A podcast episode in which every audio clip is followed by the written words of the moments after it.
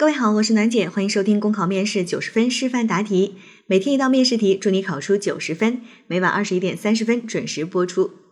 今天的题目是，请阅读材料，谈谈你对“庸木无所可用，良木方有所用”的理解。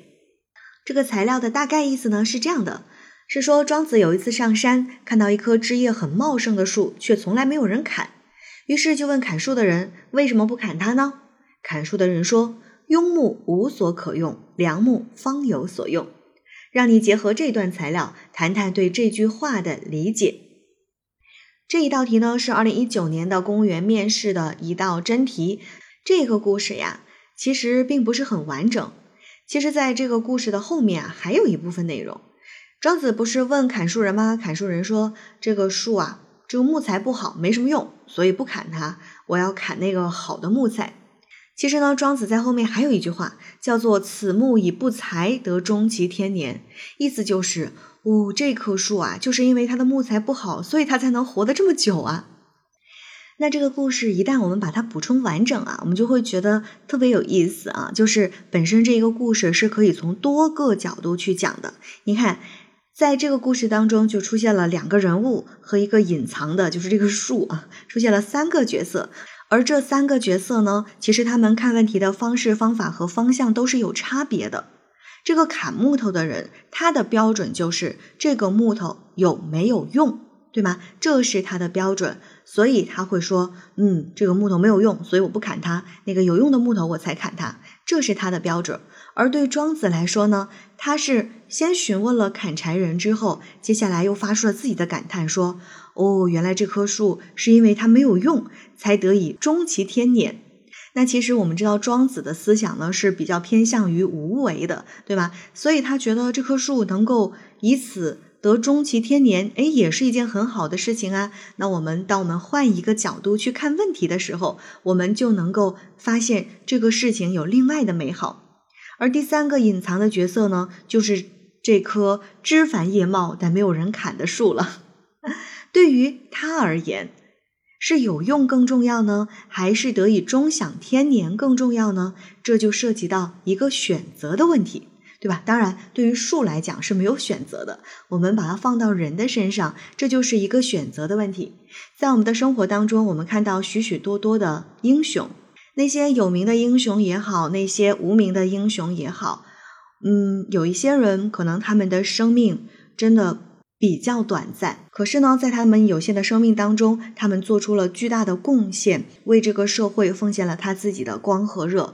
比如说，我们看到有一些扶贫干部就是倒在自己的工作岗位上；比如说，我们看到有一些科学家为了科研奉献出自己年轻的生命，就是这样的人，他可能真的是很快的在燃烧，他没有能够得其天年，但是他释放了自己的光和热。当然，也有一些人，也有一些人，他愿意去选择说，嗯，我不想大富大贵，我不想大起大伏，我只想平平淡淡、平平安安的过一生。这就是不同的选择的问题。所以你看，这样的一个小故事啊，我们本身从发散思维来讲，就可以从多个方面、不同的角度去谈你的感受和理解。那这道题我们问的不是对这个故事的感受，问的是对这句话你的理解。这句什么话呀？叫做“庸木无所可用，良木方有所用”。那你对这句话的理解是什么样的呢？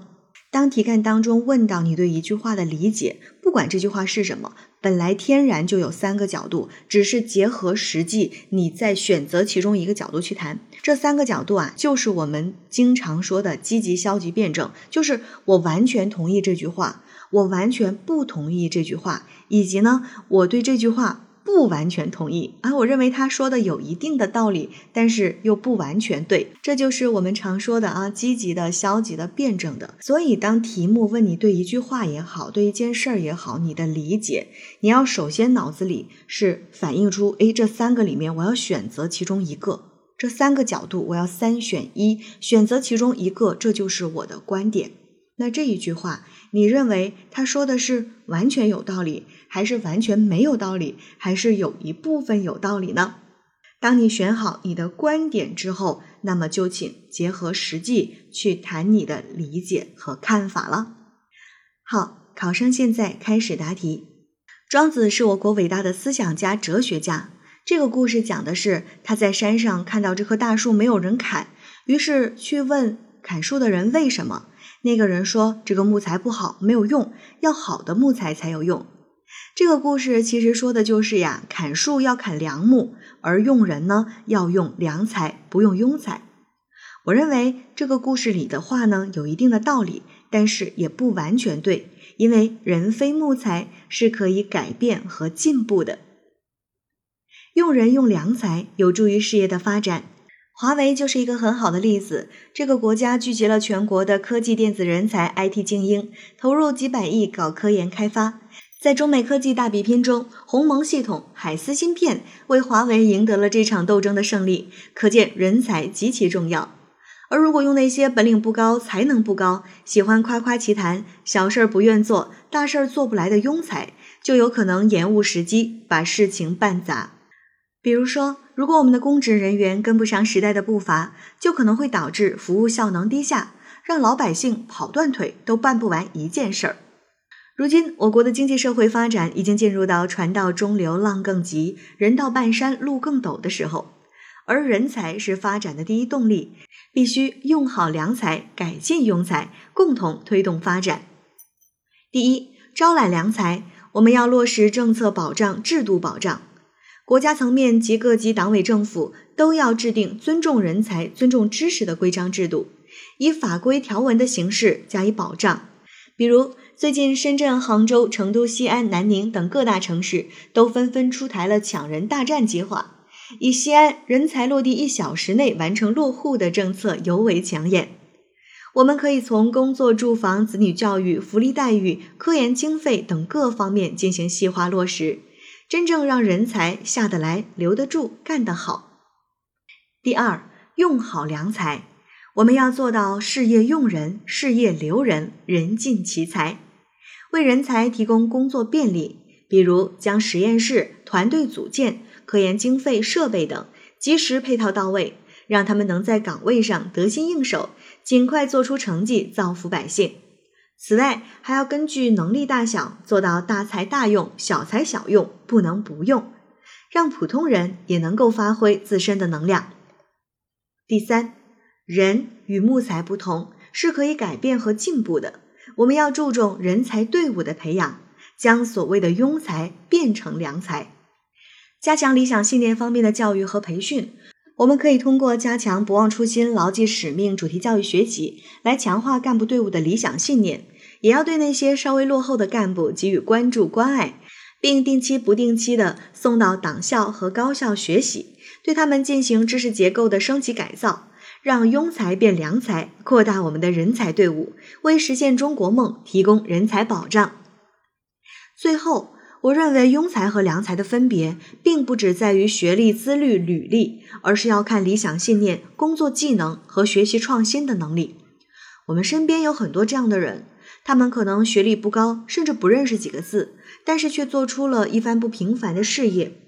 像最美奋斗者申纪兰，只是一个普普通通的农村妇女，但是她却几年、十几年、几十年如一日的服务农民，尽心尽力，安贫乐道。而感动中国的白方李老人，他从小没有读过书，却资助了三百多名学子，靠双腿和一辆三轮车捐赠了三十五万元。这样的人当然也是良才中的一员。不以学历论人才，不以资历论英雄，唯有如此，才能真正的发掘人才、培养人才、善用人才。考生答题结束。好了，今天的内容就分享到这儿，我是暖姐，明天见。